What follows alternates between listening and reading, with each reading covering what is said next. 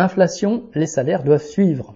Dans une note publiée le 24 juin, l'INSEE prévoit une nouvelle accélération de la hausse des prix pendant l'été qui la porterait à partir de septembre à près de 7% sur un an.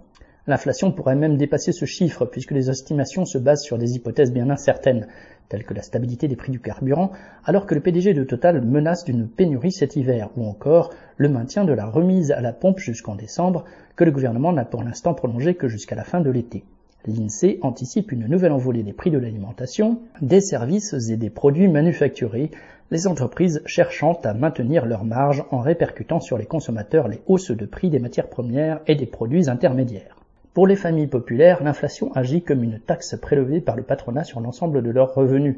Elles sont aussi davantage touchées, car les produits de première nécessité, qui représentent une grande part de leurs dépenses, sont ceux dont les prix augmentent le plus le pouvoir d'achat aurait diminué de 3% en moyenne dans la seule première moitié de 2022, mais l'INSEE dit espérer une amélioration de la situation grâce aux mesures gouvernementales et à de prochaines hausses des salaires.